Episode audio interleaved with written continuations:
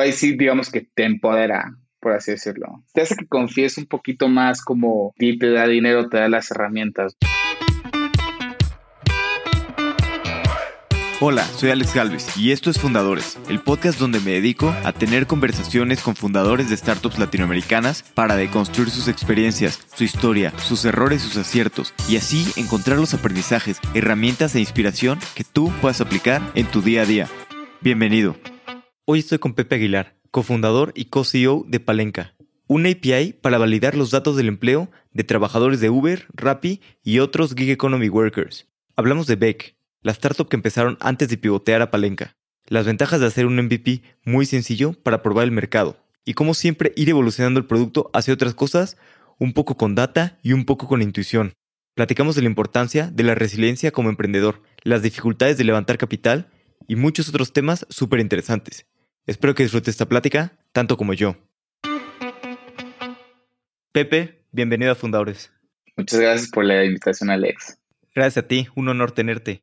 Tú entraste a trabajar a Uber, estuviste ahí un, periodo más o menos chico, pero me gustaría entender cómo fue que llegaste a, a trabajar a Uber, cuál fue la historia.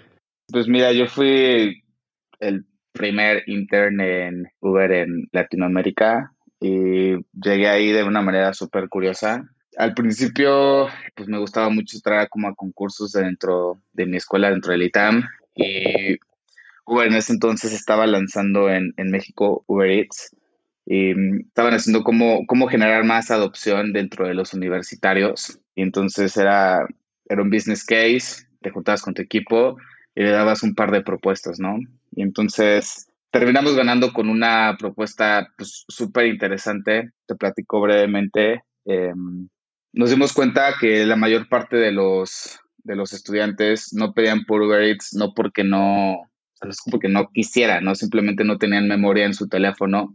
Y básicamente muchos ignoraban el hecho de que podías pedir a través del sitio web, ¿no? Y entonces mucho de la estrategia se basó en explotar la parte del sitio web y pues salvar los megas de los estudiantes. Y ya pues ganamos la verdad es que muchísimo dinero en, en comida y al final pues te daban una internship, ¿no? Y entonces ahí fue la primera vez que, entré a Uber y nada, pues esa es la historia. ¿Y cómo decidiste renunciar y trabajar en, en Beck? O sea, digo, llevabas poco tiempo en Uber, pero ¿qué te llevó a mejor lanzarte tú a hacer una empresa en vez de seguir un rato más en Uber aprendiendo y todo esto? Pues mira, creo que me llevó más, me llamó más el hecho de que no me sentía cómodo en Uber, esa es la realidad, ¿no? Entonces, creo que quería mucho más como aprovechar todo el tema de la, de la juventud, las ganas, el riesgo, seguía viviendo con mis papás. Por otro lado, había conocido a, a Pierre, mi cofundador, que, pues, que también era súper bueno. O sea, es un nivel de señorita no te imaginas, ¿no? Entonces sabía que podía aprender mucho más. Y creo que en ese entonces lo que pensé es como lo peor que puede pasar es que aprenda muchísimo más. Y si me va mal, pues puedo terminar en una mejor posición que, que si me hubiera quedado en, en Uber, ¿no? Entonces creo que vi el, o sea, el, downside era muy poco y el upside era, era increíble, impresionante, ¿no? Y también pues tuvo mucho que ver con, con Pierre, ¿no? Hicimos mucho clic, vi muchas ganas en él, yo tenía muchas ganas también. Ahora, que haya sido una buena decisión o mala decisión en su momento es diferente, ¿no? Porque la verdad es que si lo miras en retrospectiva, pudimos haber quedado trabajando en Uber y haciendo esto pues, pues medio tiempo, ¿no? Y seguir ganando y financiando, porque al final si tenías ya, o sea, los, los gastos hasta acá y, no, no, era, no era tan, tan cómodo, ¿no? ¿Y cómo convenciste a Pierre? O sea, de ti todavía pues lo entiendo más, ¿no? Estás empezando y todo esto, pero él ya era, pues ganaba un buen sueldo, era más senior y todo, y tú siendo mucho más junior, ¿cómo lo convenciste? Fíjate que te puedo platicar cómo lo convencí y por otro lado, o sea, le pregunté hace, hace poquito, oye, ¿por qué te saliste de Uber, no? Y por qué pues, seguiste a este intern, ¿no? Por así decirlo, a esta persona que, digamos que simplemente te habló, te dijo, te enamoró tal vez. Y me dijo puntualmente, yo vi que tenías hambre. Y hambre en el buen sentido, ¿no? O sea, hambre en el buen sentido como de ganas de hacer cosas, ¿no? Y creo que hay veces que eso pues vale mucho más que cualquier otra cosa, ¿no? Y entonces yo en mi mente seguramente dije, no, este, con este modelo alternativo de riesgo, es que convencí a Pierre, eh, no, realmente no, o sea, esas no son las razones, simplemente es la razón, es como encuentras dos personas que tienen hambre, hambre en el buen sentido y se ponen a trabajar y cuando juntas a dos personas que digamos que tienen el, el mismo propósito, las mismas ganas, salen cosas muy buenas. Súper bien. ¿Y cómo empezaron? O sea, su primer modelo de negocios que era prestarle a los drivers de Uber o cómo funcionaba? El primer modelo de negocio fue en la TAM, justamente lo, lo que se ve es que el 50% de los, de los conductores de, Uber rentan sus vehículos, ¿no?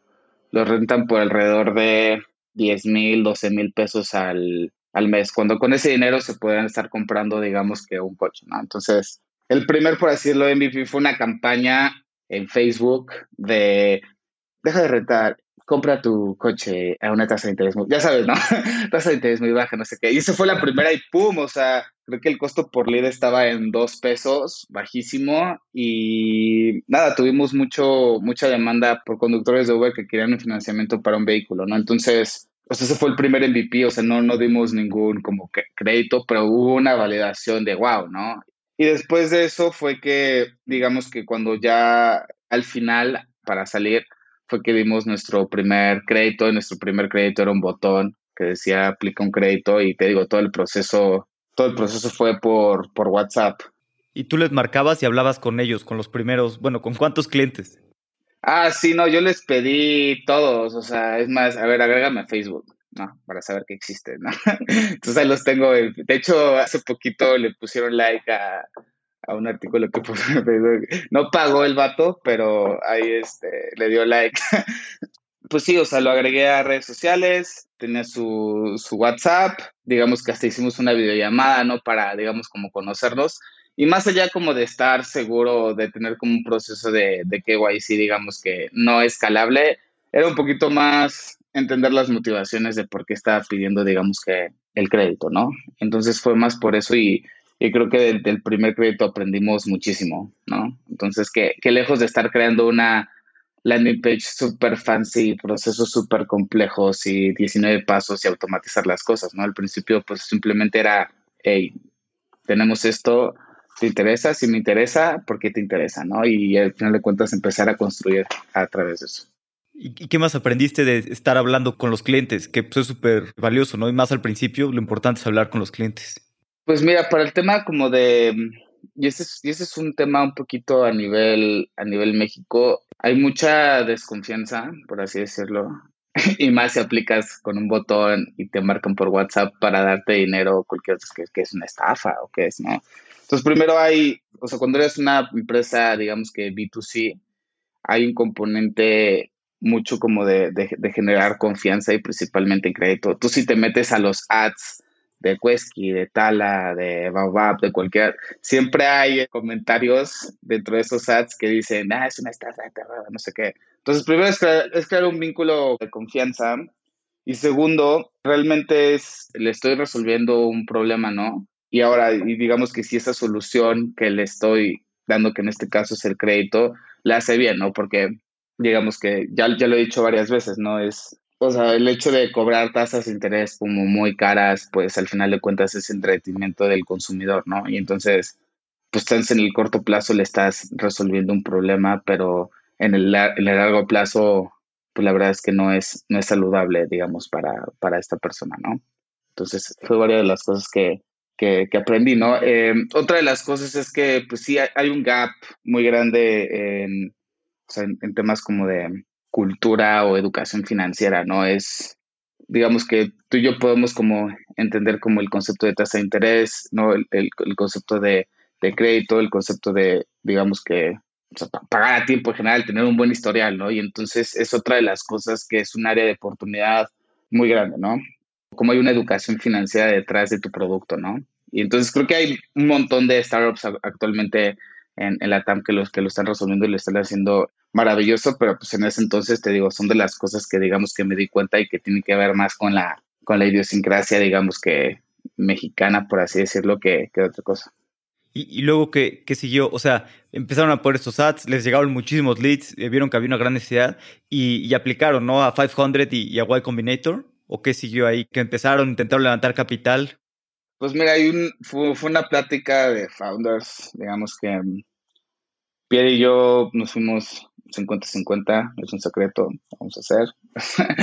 y entonces como éramos 50-50, me dijo, a ver, bueno, yo pongo 100 mil pesos para prestar y tú pones otros 100 mil pesos para prestar y pues los juntamos, digamos que para prestarlos y ahí empezamos, ¿no? O sea, Pierre tiene un background de, desarrollador, o sea, él, él, programa bastante bien y entonces pues él empezó a crear a través de todo, todo el proceso, ¿no? Entonces ahora ya no era mándame tu INE por WhatsApp, ahora es sube tu INE, ¿no? Y entonces pues yo era más como el operador, ¿no? Digamos que pusimos, abrimos la cuenta bancaria eh, y empezamos como a prestar el dinero, digamos, a través de, pues digamos que nuestro valor. No, digamos que yo siempre estuve como asustado, ¿no? Por esta parte de, oye, pero tendremos que hacer una SOFOM, oye, ¿quién nos regula? Oye, ¿qué pasa si no, o sea, cómo, no, digamos que todos los, todo el proceso tan complejo, pero en ese sentido nos ayudó muchísimo porque si hubiéramos creado una SOFOM, si hubiéramos tenido todo el proceso regulado, pues eventualmente yo creo que hubiéramos muerto, ¿no? Por ciertas cosas y por toda la complejidad que tenía cuando de alguna manera simplemente era probar algo en el, en el, en el corto plazo.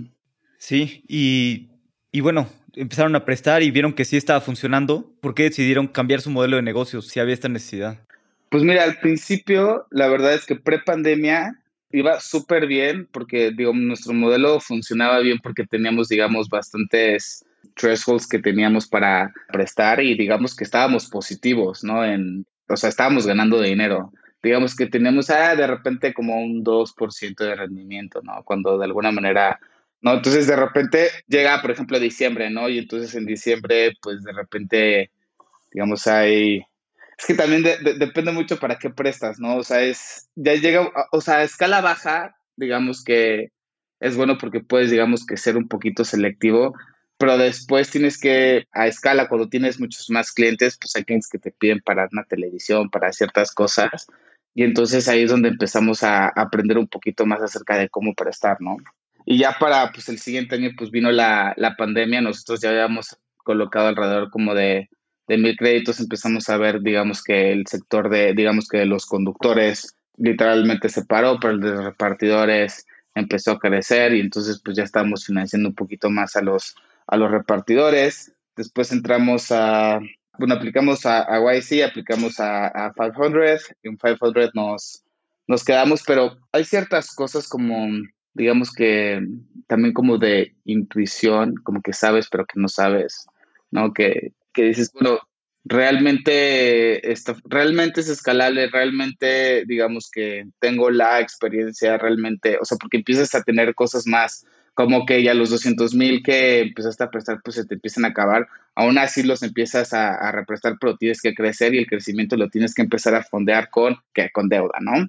Y entonces llega un momento en el cual, ok, estaba cool, ya probé algo, hay una necesidad, nuestro modelo, digamos que medianamente podría estar funcionando, pero hay ciertas cosas que tú sientes, hay un feeling, ¿no? Normalmente como que cuando hablas con los clientes, cuando ves tu producto, cuando digamos que adquirir un cliente más te cuesta más trabajo, ¿no? O sea, como un cliente marginal, porque al principio tienes a los, digamos, a los early adopters, por así decirlo, los los que aplican a, todo y digamos que después de eso, cómo empiezas a, crecer, ¿no? Porque tienes que tomar en cuenta mucho el tema de, ok, pues de distribución, de riesgo, de tecnología, ¿no? Y entonces algo como que digamos que no estaba, como que no se sentía bien, ¿no? Y a partir de eso, pues empezamos, o sea, me, me, metí y platiqué con cada uno de los clientes que teníamos, inclusive a los que no les dimos, y empezamos a entender un poquito a, a profundidad un poco más como de sus motivaciones, ¿no? Digamos que una cosa es pre-crédito y otra cosa es como post-crédito, ¿no? Y entonces te das cuenta uno que la gente, digamos que pedía cuando no necesitaba, digamos que en segunda instancia la mayor parte de los trabajadores, y creo que así es mucho en México, que sobreestimaban sus ingresos. Entonces, estoy seguro, estoy 100% seguro, si tú vas a la calle y le preguntas a alguien cuánto gana, yo creo que gano y te dicen una cantidad y esa cantidad es, una vez hace siete semanas tuve la mejor semana y esa es la que te dicen, ¿no? Y después, pues es que no pueden tener como pagos fijos, ¿no? Y entonces ahí fue donde empezamos a intentar un nuevo modelo que mm, era de suscripción en el cual... Un poquito antes de meternos ahí, Me contabas de que sientes, ¿no? Esto como intuición. ¿Cómo le haces para evaluar entre el ser resiliente y seguir con la misma cosa o el a veces no es tan fácil, ¿no? Escuchar a tu intuición que sientes que como que hay algo raro con el modelo. Pues mira, siempre fue así en, como en Beck y ahora digamos que en Palenca sí lo seguimos haciendo. Es mientras tú estás desarrollando como una idea y en este caso que era el crédito normal, por el otro lado empiezas a, a idear la solución como alternativa y entonces digamos que siempre decimos como el test de las dos, ¿no? Seguir haciendo lo que ya tenemos e invertir un poquito en el proceso de crear otro nuevo producto, ¿no? Y entonces ahí es donde te das cuenta, ¿no? Básicamente testeando y lanzando, ¿no? Y eso es una de las ventajas de ser un equipo, pues pequeño, un equipo que se mueve rápido, un equipo que digamos que no se preocupa tanto porque el producto sea perfecto, simplemente pues lanzas, testeas y, y después te das cuenta de cosas, ¿no? Y después persigues el otro camino, ¿no? Que es un poco lo que también pasó Beck Palenca, ¿no? Porque no es como que, ah, un día te levantas y dices, ¿sabes qué? Ya no quiero dar préstamos, voy a convertir una API de datos de empleo en Latinoamérica. No. siempre es como un proceso, pues, que es a, la par, ¿no? Y es donde aprendes, ¿no? Iteras. Ok, me estabas contando del segundo producto que hicieron, ¿no? Eh, que era para los empleados, te pagaban una suscripción, suscripción mensual y ya tú les, bueno, explícame mejor. Les estabilizábamos el ingreso, digamos que si su ingreso era variable y ganaban no sé, eh, mil pesos y después dos mil pesos y después mil pesos y después dos mil, bueno, pues el promedio, digamos que serían mil quinientos, ¿no? Entonces yo garantizaba que cada semana pues estuvieran ganando mil quinientos, ¿no? Pasara lo que pasara, si ganaba cero, pues le daba mil quinientos porque sabía que en promedio iba a ganar mil quinientos, ¿no? Entonces, y, y, y, los iba a terminar como pagando, ¿no? Si esa semana no trabajaba, la siguiente iba a ser tres mil y no iba a pagar los mil quinientos, por así decirlo. Se me hace súper innovador y, diferente, la verdad, este modelo de negocio. ¿Y después qué complicaciones tuvieron con esto? Es, el mismo, ¿no? Es, uno es, tienes que tomar varias, o sea, varias cosas en cuenta en un negocio, ¿no? Primero, el tema de tecnológico, que el tema tecnológico es que estábamos haciendo dos cosas al mismo tiempo. Estabas prestando dinero y estabas creando una tecnología porque nos estábamos integrando directamente con las plataformas para tener acceso a los datos, ¿no? Entonces, eh, para la audiencia aquí que no conoce a, a, Palenca, pues lo que hacemos es que validamos los ingresos que reciben estas personas en efectivo que ni siquiera son visibles en una cuenta bancaria, ¿no? Y entonces era crear esta tecnología que nos permitía conectarnos a Uber, a Didi, a Rappi, a Corner Shop, sacar toda esa data y utilizar esa data para nuestro producto. Entonces, básicamente estábamos haciendo dos empresas al mismo tiempo, ¿no? O sea, es un core tecnológico que tiene que funcionar súper bien y en segunda instancia tienes que tener todo el tema operacional para prestar, ¿no? Y entonces se vuelve un tema, ¿no? Porque si la tecnología no funciona y de repente te marca que pues no funcionó la integración y ganó cero, cuando realmente sí ganó, pues no le estás cobrando a esa persona, ¿no? O, digamos que realmente sí necesito un préstamo, pero pues, tu tecnología no estaba funcionando en ese momento. Entonces se vuelve un rollo, se vuelve un rollo operativo, se vuelve un rollo tecnológico y siendo tres personas en ese momento era, pues prácticamente imposible, ¿no? Tenías que elegir una de las dos, ¿no? Pero pues en ese entonces no había ninguna empresa que pudiera resolver las necesidades tecnológicas, ¿no? Pues básicamente éramos nuestros propios usuarios y no, al final de cuentas dijimos, oye, pues esta tecnología la puede utilizar cualquier empresa, ¿no? Entonces, eso fue un poquito el, el... digo, sigo, sigo yo creyendo mucho en este, en este producto, la verdad. Y cuando salieron de 500, me estás diciendo, tenían este estabilizador de ingresos. Así es. No, y entonces yo me acerco a inversionistas como Alex y les empiezo a decir, oye, este, tengo este, este producto y la reacción es la misma que la tuya. Hmm, es un producto bastante innovador. Me gustaría ver mucho más tracción, ¿no?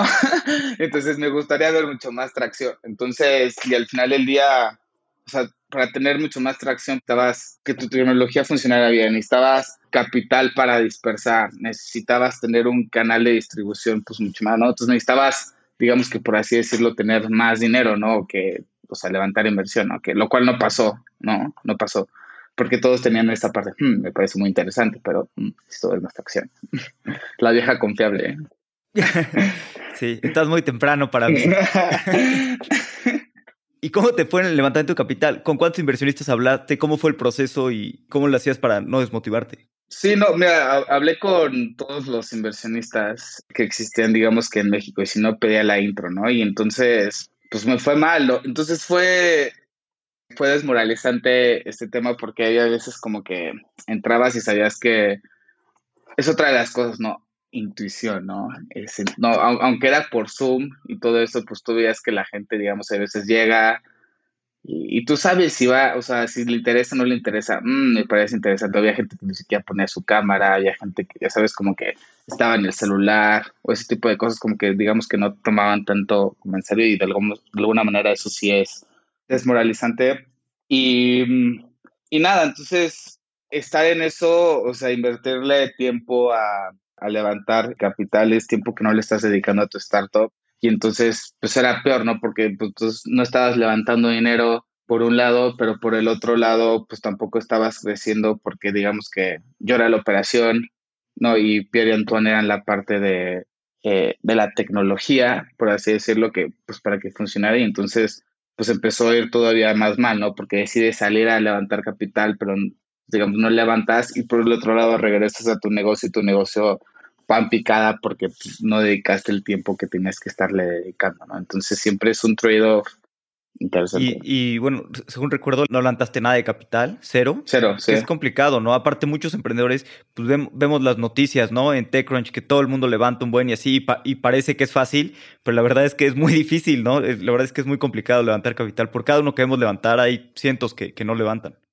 Exactamente, no, o sea, creo que la, no me acuerdo quién me pasó esa estadística, pero creo que solamente el 1% de las personas que, o de los emprendedores que están levantando capital lo logran hacer, ¿no? Y nadie habla de eso, ¿no? Porque siempre en las noticias parece ser muy atractivo ser emprendedor ahorita y realmente la realidad es que es que no, ¿no? Y, y la gente que levanta esas cantidades de dinero pues son second time founders, son gente que está ultra conectada, ¿no? Y entonces digamos que para los que no, en, digamos que es, sumamente complicado, ¿no? Y luego le sumas que, digamos que el factor edad, digamos que podría ser como relevante, ¿no? Porque una vez, me acuerdo que una vez me junté con uno y me dicen, oye, imagínate que terminas tu pitch, le diste todo y te digan y te preguntan, oye, mm, ¿cuántos años tienes?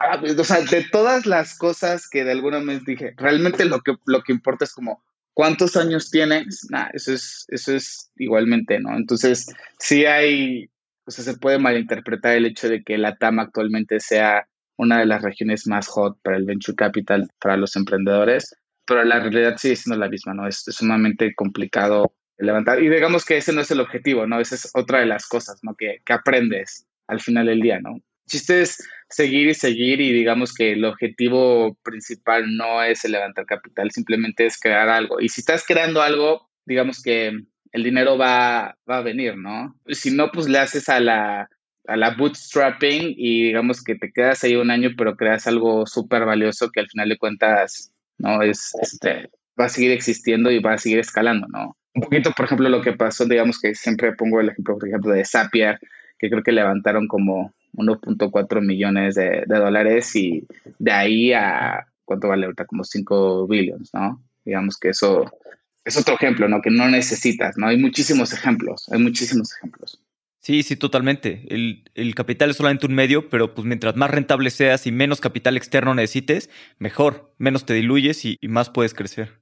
Bueno, y aparte me pongo del lado del inversionista también, porque ¿cuántas emprendedores no vienen a levantar capital y llegan y lo gastan en cosas que, digamos que no tienen nada que ver o simplemente lo hicieron porque era muy hot en ese momento, ¿no? También tienes la otra parte de la, digamos, como desconfianza, porque al final de cuentas es capital de muchísimo, muchísimo riesgo, ¿no? Entonces, tampoco es como que ya llego yo y te agarro y te doy dinero, ¿no? Pues no. Digamos, no sé cómo lo piensas tú que eres inversionista. Sí, pues la verdad es que como dices, hay, también hay mucha competencia, hay muy buenos emprendedores y obviamente vas a entre elegir con un producto que tiene muchísima atracción y uno que no tiene tracción, pues es mejor uno que, como dices, que tenga mucha atracción, que tenga un equipo que sepas que lo puede construir. Digo, al final de cuentas es capital de riesgo, pero pues buscamos ganar dinero, ¿no? No solo perderlo. Y también, pues muchos fondos tienen a su vez todos inversionistas, ¿no? Que también les piden cuentas a ellos. Sí, no, no, no, o sea, también empatizo, empatizo.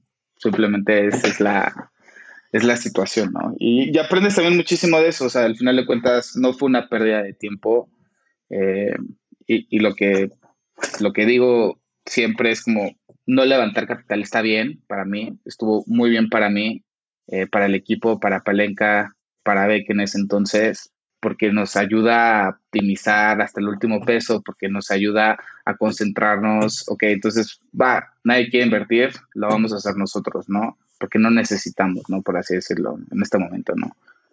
Sí, creo que te ayuda a ser mucho más eficiente con el dinero.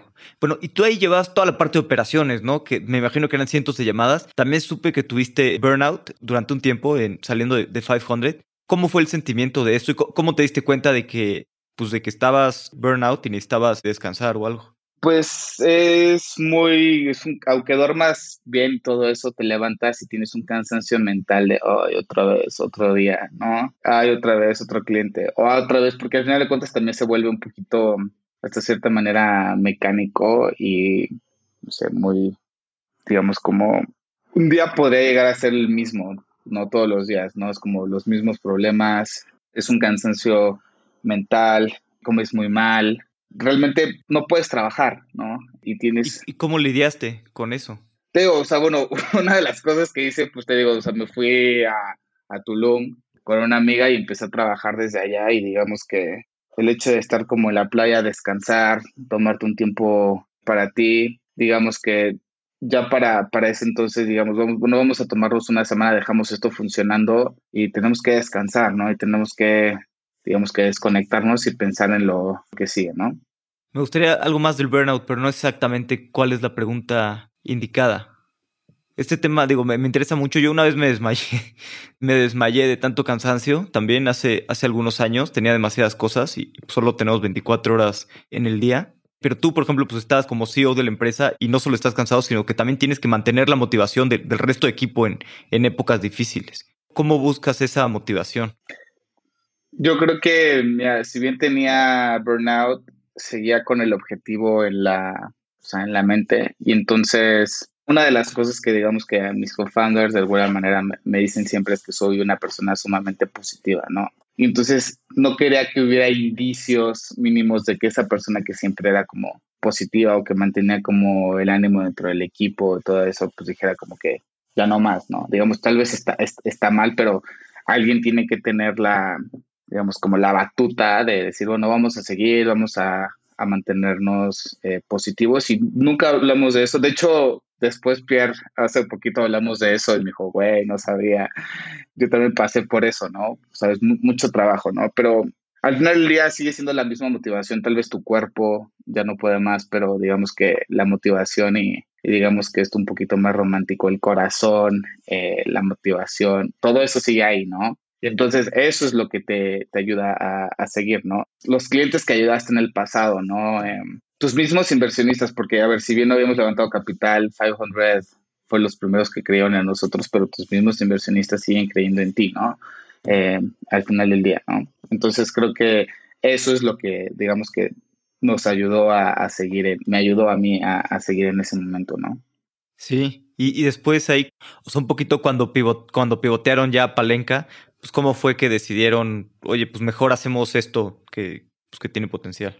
Pues mira, el tema es como siempre ha sido, o sea, el, el objetivo de Beck y, y, de Palenca, digamos que sigue siendo el, o sea, el mismo, ¿no? Pero se hace de diferentes maneras, ¿no? Es el hecho de que gente pueda tener acceso a, a servicios a través de compartir sus datos de manera muy fácil, de manera muy eficiente y que instituciones, eh, fintechs, puedan utilizar esos datos para ofrecer mejores productos, ¿no? Entonces, en este caso siempre es el acceso a productos, ¿no? Entonces, Beck daba el acceso a crédito, Palenca da acceso a crédito a través de otras empresas, ¿no? Y entonces lo que, lo que pasó fue que, digamos, que, que habíamos creado este core tecnológico muy valioso y pues, pues digamos que gente, empresas empezaron a preguntar acerca de la tecnología y a nosotros que nos encanta intentar cosas, ¿no? Porque ahorita me preguntabas, oye, ¿cómo pasaste de esto a esto? No, pues siempre fue coches, préstamos personales, préstamos personales, estabilizador de ingresos, estabilizador de ingresos, API, ¿no?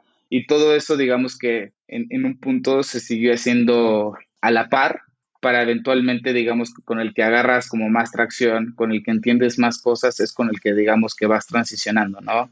Y eso terminó pasando con, con Palenca, ¿no? Llegaron estas empresas, empezaron a preguntar nuestra tecnología. Para nosotros fue muy fácil simplemente abrirles la llave porque ya estaba creada esta tecnología y, y, la empezaron a, a, utilizar y empezamos a, o sea, ganamos más dinero con esta API que con el mismo producto de, del estabilizador de ingresos. ¿Y en qué momento dijeron vamos all in por este API? O sea, como que el estabilizador no está funcionando lo que sea y, como dice, estaban ganando más dinero por esto, pero ¿en qué momento dijeron pues vamos all in por esto? Y hasta cambiarse el nombre y todo. Pues fue más porque, digamos que, digo, fue uno el factor de la parte de, del dinero, sí, porque como tú mencionaste, los inversionistas pues buscan un retorno, digamos, nosotros también, o sea, al final de cuentas lo hacemos, estamos motivados, pero al final de cuentas también el negocio tiene que ser rentable, ¿no? Entonces, los márgenes que estábamos teniendo o el margen que se tiene por, por digamos, cola la API, digamos que pueden llegar a ser del 95%. O sea, es un negocio sumamente rentable a escala, ¿no? En segunda, es un negocio en el cual te puedes expandir hacia otras integraciones, ¿no? Digamos que IMSS, ISTE, eh, Walmart, Starbucks, Rona, Work, ¿no? Hay un montón de, de datos que siguen viviendo, por así decirlo, como fragmentados, ¿no? Que digamos que sin duda se tienen que abrir y el potencial entonces se vuelve enorme, ¿no? Porque pues empieza así con la guía economy, pero entonces ves una escalabilidad en el cual digamos que cualquier empresa puede utilizar tu tecnología.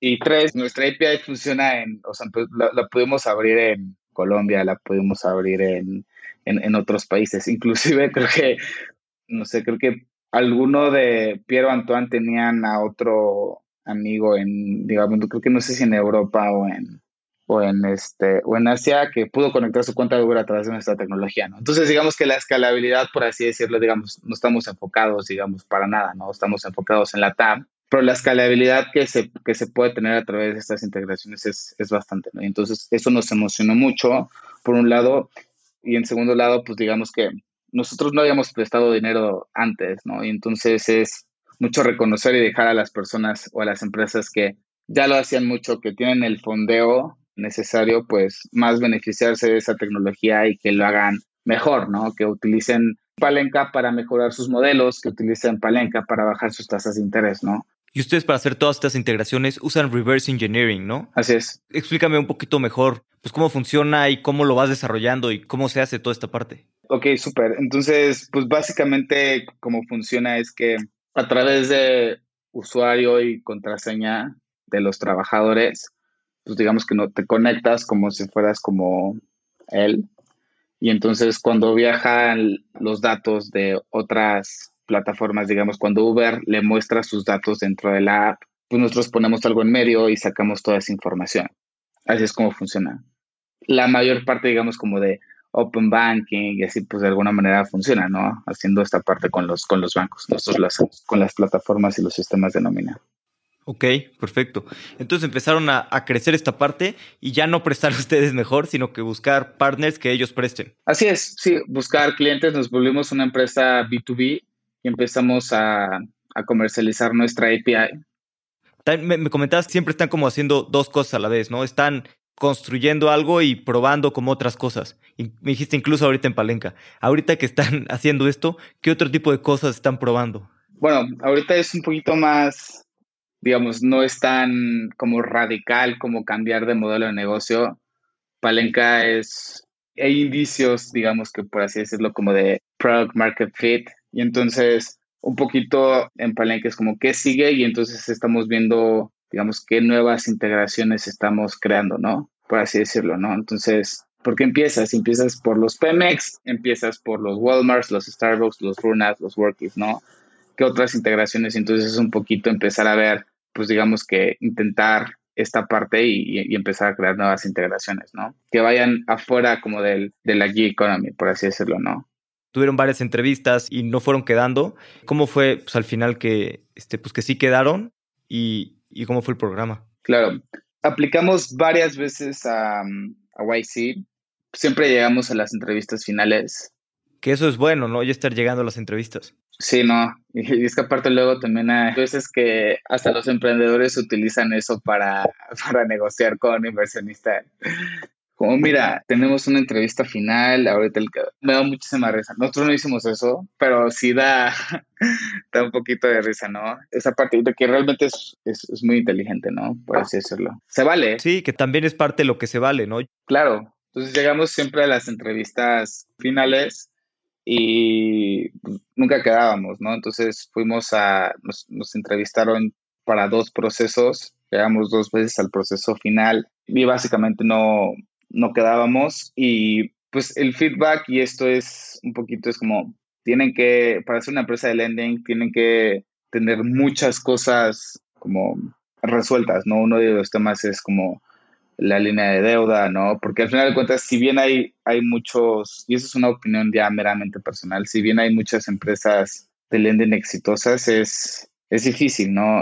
O, sea, tienes el caso, por ejemplo, de Lending Club en Estados Unidos, crédito puro, así es, es, sumamente, es sumamente complicado, digamos, que se vuelva a one billion dollar company, ¿no? Tienes a Nubank, pero Nubank pues tiene otras, o sea, tienes como una tarjeta de crédito, ¿no? Por así decirlo, tienes Confío, pero Confío es para, para pymes, ¿no? Y ellos aspiran a hacer un poquito Square para Latinoamérica, ¿no? Entonces, para ese entonces, digamos que eso fue un poquito el, el feedback y creo que un poquito de lo que les gustó la tercera ocasión que, que aplicamos fue, fue la parte de cómo en el proceso de crear una empresa llegamos a otro como resultado, que es un poquito lo que me comentabas que a ti te gustó, ¿no? O sea, básicamente yo creo que entramos a YC por la misma razón que tú, Alex, invertiste en, en Palenca, ¿no? Es un poquito acerca de, ok, digamos, estos, o sea, no, no quieren el branding de YC, simplemente son emprendedores, ¿no? Vamos a darles una oportunidad. Sí, sí, a mí, a lo que me gustó en su momento fue que, pues, que pivotearon mil veces, cambiaron el modelo de negocios y fueron muy scrappy, ¿no? Con poco dinero lograron muchas cosas y, y seguían activados, cambiando, construyendo. Eh, y la verdad es que, pues, que ese es el, el tipo de emprendedores que, que, me gusta apoyar. Yo creo que también del lado de YC es también lo, los que les gustan apoyar. Y en segundo, que el tema de, de, B2B, el tema de infraestructura, el tema de la escalabilidad, el tema de que pues, son dos co-founders tecnológicos, creo que también les, les llama mucho la atención. Y entonces, la, la tercera vez, pues, pues quedamos pues, sumamente contentos, ¿no? Ahora, creo que hace como una semana salí o sea, con uno de los founders de YC como a preguntar acerca de, oye, y realmente, pues YC te crea como el valor como que, digamos que, que dice que, que crea, ¿no? Y llegamos a la conclusión, digamos, eso también es una opinión muy personal, que YC, digamos que te empodera, por así decirlo. Te hace que confíes un poquito más como como en ti te da dinero, te da las herramientas, ¿no? Y de alguna manera te vuelve mejor founder en el sentido de que te da la confianza necesaria para decir, sabes que la, la, voy a romper, ¿no? Que hay veces que nada más necesitas eso, ¿no? Porque al final de cuentas también somos seres humanos, pero vives en una cultura en el cual como es mucho, sí, este, growth, growth, growth, growth, ¿sabes? Como habla con tus usuarios, habla, ¿no? Este, codea, todo eso. Y al final de cuentas te, digamos que, que, te levanta un poquito, un poquito más, ¿no? O sea, no, no por el hecho de que vayas, ya sales y digamos que eres como, mejor, nada más como que te empodera, por así decirlo.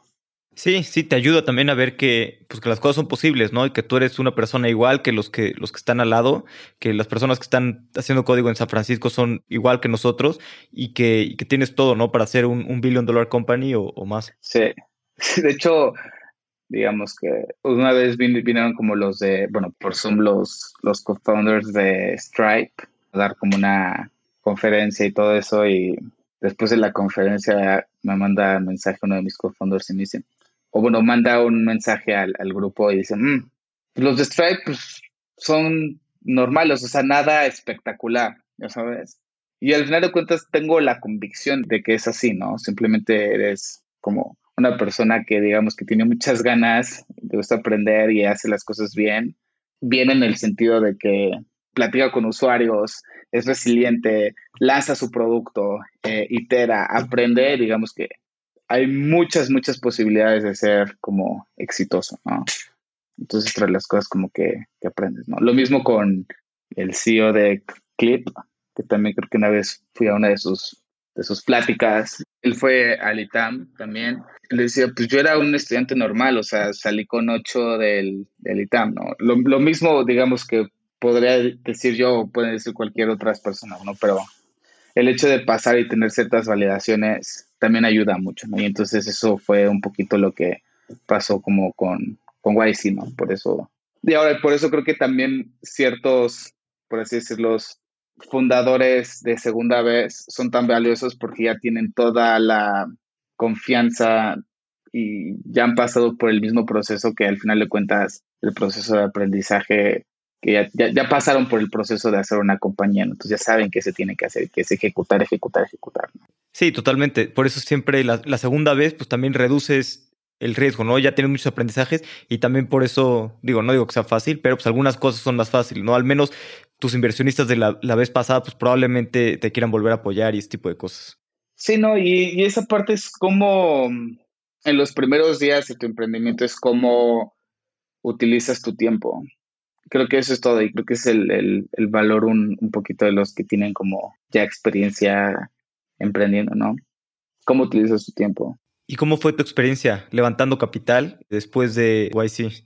Fue increíble. La verdad es que si ves como el... Bueno, para empezar, YC es una distorsión en el mercado latinoamericano. Creo que lo te podrás dar cuenta, ¿no? O sea, si tú, Alex, hablas con una empresa que no es de YC, digamos que, no voy a decir nombres, que no es de YC, versus una de YC, puedes ver la diferencia en caps, por ejemplo, ¿no? Y la diferencia en rondas, ¿no? Entonces, para empezar, crea una, una distorsión muy grande, porque pues ahí hay mucho, o sea, muchísimo, muchísimo, muchísimo dinero, es, es absurdo, ¿no? Y entonces, pues nos preparamos, obviamente ya está ciscado por por las experiencias previas levantando capital, pero digamos que ya tienes más callo y sabes qué decir, ¿no? Y entonces, una de las cosas que, que, aprendí, uno, la mayor parte del dinero que, que, levantó Palenca fue sin un deck y sin una presentación fancy de, hola, mi nombre es José Carlos, soy, eh, soy cofundador de Palenca. En Latinoamérica existen más de 300, o sea, como, no es así, no es, o sea, no, no es así, es una conversación o sea, y eso es otra de las cosas que aprendí, ¿no? Llegas y es una conversación, digamos, Alex, tú y yo platicamos, ¿qué será? Media hora. Y después me dijiste, bueno, me late, va, ¿no?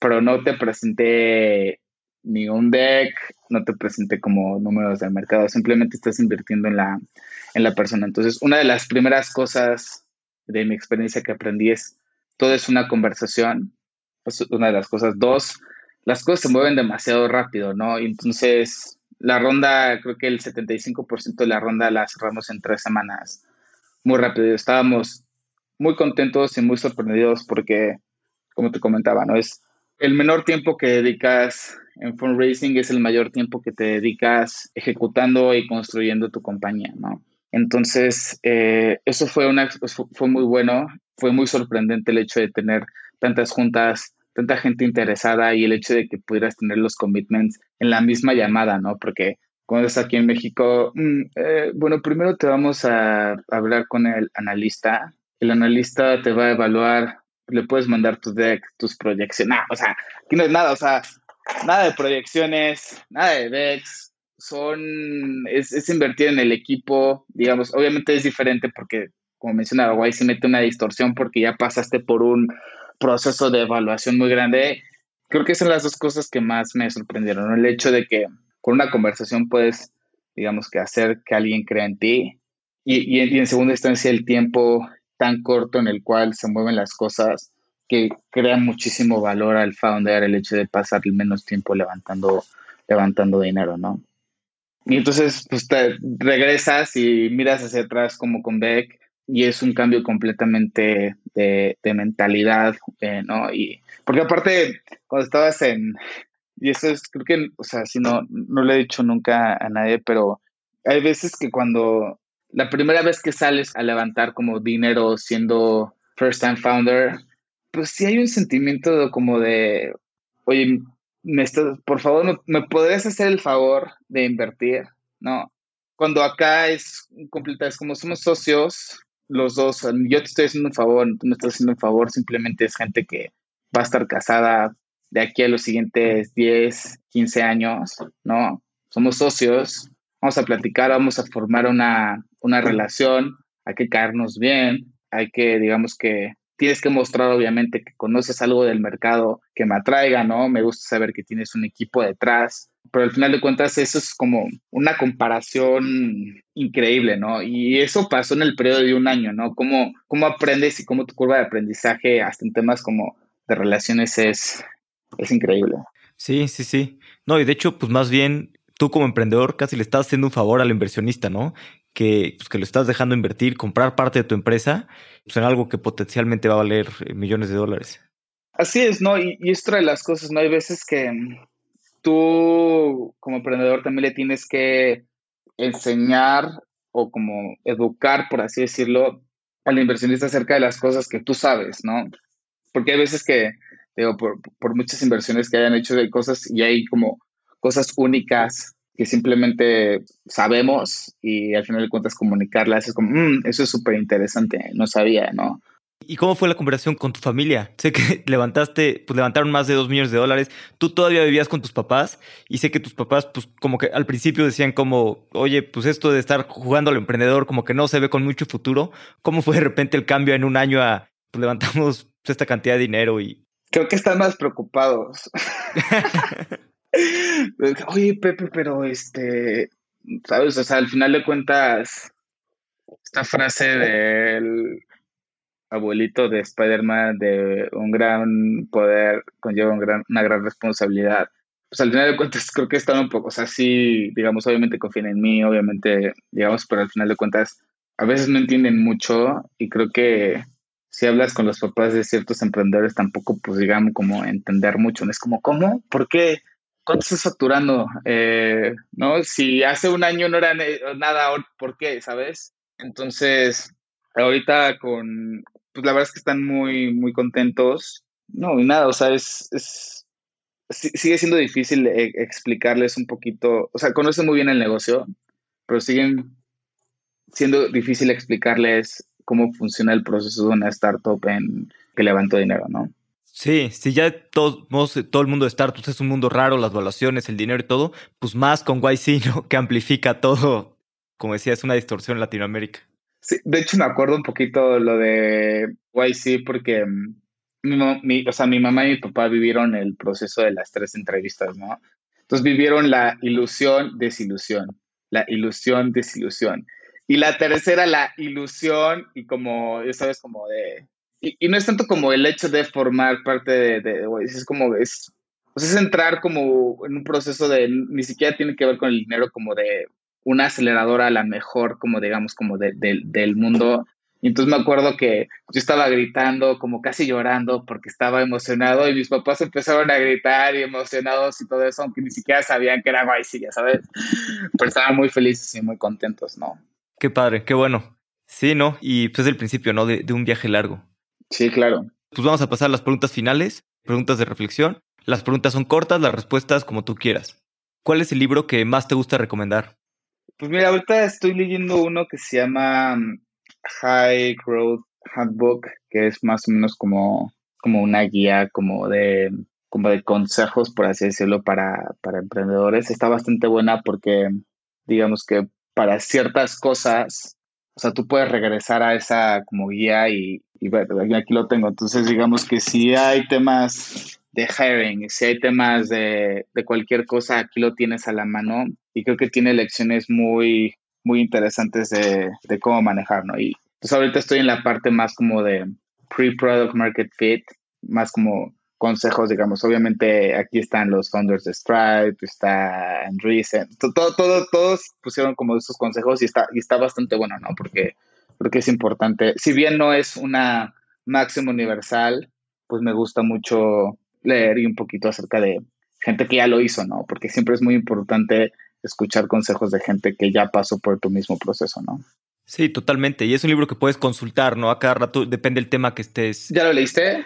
Partes pequeñas, pero pues luego era mucho de que esto, no, no estoy muy early, no decir. Exactamente, no, y, eso, es, eso es completamente, ¿no? Y entonces es un poquito sentar mucho las bases para conforme vas como creciendo, ¿no? Hay veces que sí me meto a cosas que están mucho más allá del estado en el que está Palenca, porque se me hace muy, por ejemplo, hay una parte de Money sumamente interesante, ¿no?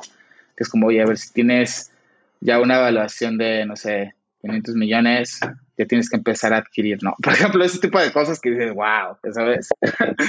claro, buenísimo. ¿Qué creencia o hábito has cambiado en los últimos cinco años que ha mejorado drásticamente tu vida? Pues creo que más como una, una, sí es una creencia que tenía mucho cuando estaba en la secundaria, prepa y hasta la universidad, era mucho de, pues me basaba mucho en acerca de como el ideal del estudiante, el ideal del profesional, ¿no? Es como, entonces mucho en, en el ITAM lo que pasa es que, pues el proceso siempre es, llegas, es una competencia reacia entre quien saca mejores calificaciones, porque el hecho de sacar mejores calificaciones te puede llevar a la mejor como consultora, digamos que McKinsey, BCG, Bain, y después de, o digamos que si optas por el tema de consultoría, o si no te vas al Banco de México, o si no trabajas en la Secretaría de Hacienda. Pero básicamente mi creencia es como tengo que hacer esto, ¿no? Porque esto es lo que digamos que se tiene que hacer y más, porque digamos, si te soy sincero, entré al TAM porque digamos que es una validación más, ¿no? Es como de, es como, ah, bueno, quiero estudiar algo que tenga que ver con negocios, digamos, yo estudio economía, cuando te vas a una universidad, digamos que muy buena, y después de ahí empieza a crear tu carrera para que eventualmente, digamos, hagas como un, un MBA y después del MBA, digamos, si, te lo pagan las consultoras bien y si no te lo pagan, digamos que tienes que endeudarte, pero al final del día regresas a Estados Unidos o te quedas allá y regresas y tienes un muy buen trabajo en una corporación. ¿Sabes? Como todo ese tipo de cosas, la verdad es que era una creencia que tenía muy arraigada en los primeros cuatro años de mi carrera, ¿no?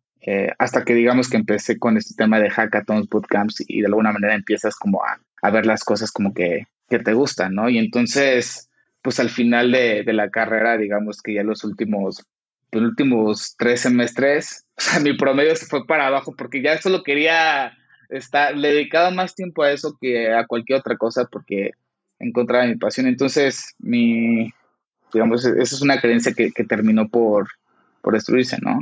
Súper bien. ¿Una opinión que tengas que poca gente comparta o algo que piensas que es real que la mayoría de la gente piense distinto? Es una buena pregunta. Ya sabía que tenía que venir preparado para esta, pero chance no contesto la, la, pregunta, pero es algo que sí me gustaría decir porque el objetivo, y eso creo que lo platicaba con, con mi novia hace, hace poquito, ¿no? Entonces llega, y, y eso lo estuve analizando mucho, ¿no? Llega YC, llega, digamos que levantamiento y llega, por ejemplo, lo último que es lo de Forbes, ¿no?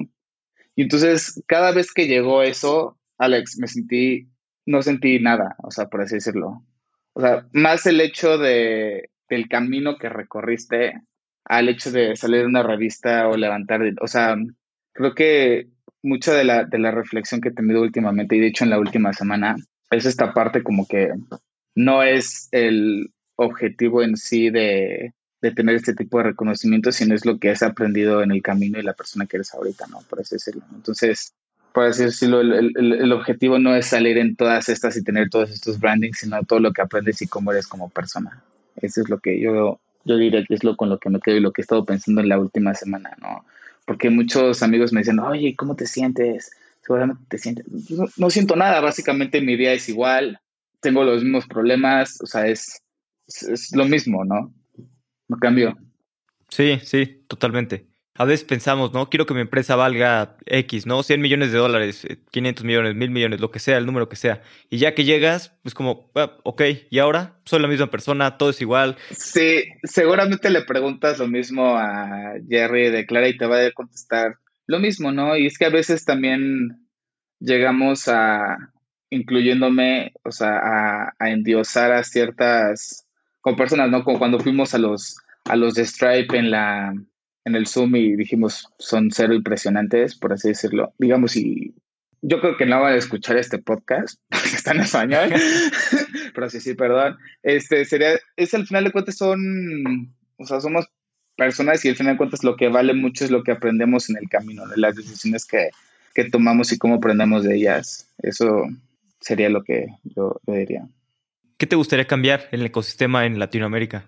Pues mira, si bien es un gran momento en Latinoamérica de, inversión, como lo platicábamos, sigue habiendo mucho sesgo hacia founders con ciertas características, ¿no? O sea, no, no, no están fondeando al emprendedor que lleva dos, tres años como trabajando muy, muy, muy, muy duro, sino hay veces que, digamos que, o sea, o hasta personas del extranjero que vienen a emprender con, con muchísimo dinero y entonces creo que se debería, digo, se dice muy fácil para mí decirle, se debería de destinar un poquito más a apoyar a, a, los, a los emprendedores early stage. Algo que ha hecho muy bien 500, digamos, si bien sus términos son, o sea, no tan atractivos, por así decirlo, creo que es algo que ha hecho muy bien. Pero pues al final de cuentas tienen un cohort de 10 empresas, digamos, o de dos empresas, ¿no?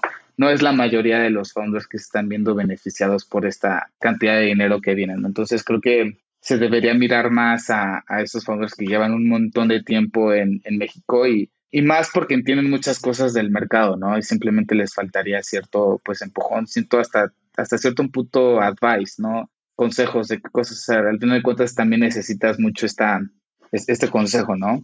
Y si no, pues lee High Growth Handbook. Pero, sí. ¿Hay algún consejo que, que, te hayan dado que te haya servido mucho? Pues el mejor consejo yo creo que me han dado es como solo toma consejos de gente que haya pasado por el mismo tema que tú. Digo, ahorita, digamos, hay veces hasta que inversionistas como cualquier otra cosa te dicen, oye, haz esto, oye, haz, haz sabes, como sin de alguna manera como conocer eh, a profundidad lo que estás haciendo, ¿no? Entonces, al final de cuentas, creo que los operadores y gente que lo haya hecho y, y que, o sea, es tomar consejos de ellos.